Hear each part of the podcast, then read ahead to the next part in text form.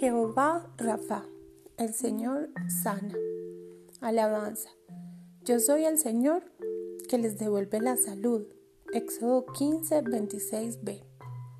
Confesión.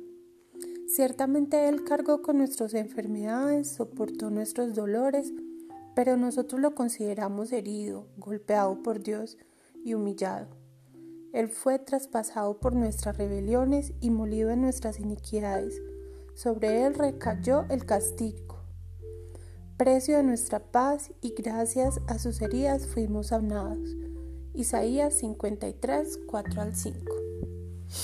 Acción de gracias. Alaba alma mía al Señor y no olvides ninguno de sus beneficios. Él perdona todos tus pecados y sana todas tus dolencias. Él rescata tu vida del sepulcro y cubre con amor y compasión. Él colma de bienes sus vidas y rejuvenece como a las águilas. Salmo 103, 2, 5. Intercesión. Él mismo en su cuerpo llevó al madero nuestros pecados, para que muramos al pecado y vivamos para la justicia. Por sus heridas ustedes han sido sanados. Primera de Pedro 2.24.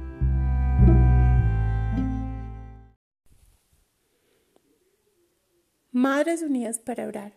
¿Cómo orar por los hijos usando las escrituras?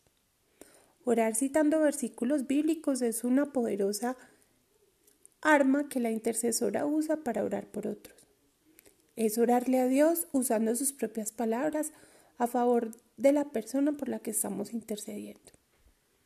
Tomen el casco de la salvación y la espada del Espíritu, que es la palabra de Dios.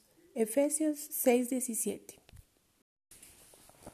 Los ataques de Satanás pueden ser destruidos por el poder de la palabra viva de Dios. El tentador se le acercó y le propuso, si eres el Hijo de Dios, ordena estas piedras que se conviertan en pan. Jesús le respondió, escrito está, no solo de pan vive el hombre, sino de la palabra que sale de la boca de Dios. Mateo 4, 3, 4. Ciertamente la palabra de Dios es viva, poderosa y más cortante que cualquier espada de dos filos. Penetra hasta lo más profundo del alma y el espíritu, hasta la médula de los huesos y juzga los pensamientos y las intenciones del corazón. Hebreos 4:12.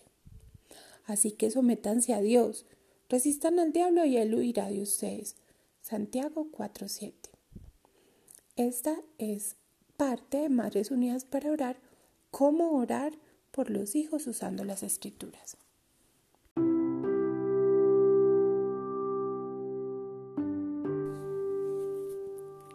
Madres Unidas para orar, cómo orar por los hijos usando las escrituras.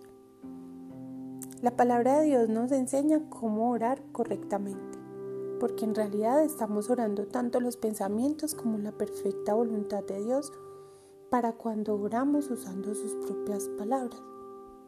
Orar de acuerdo con la voluntad de Dios trae paz y una grandiosa esperanza, porque la palabra de Dios no regresará vacía. Así como la lluvia y la nieve descienden del cielo y no vuelven allá sin regar antes la tierra y hacerla fecundar y germinar para que dé semilla al que siembra y pan al que come, así es también la palabra que sale de mi boca.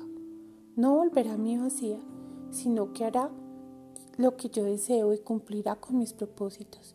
Isaías 55, 10 al 11.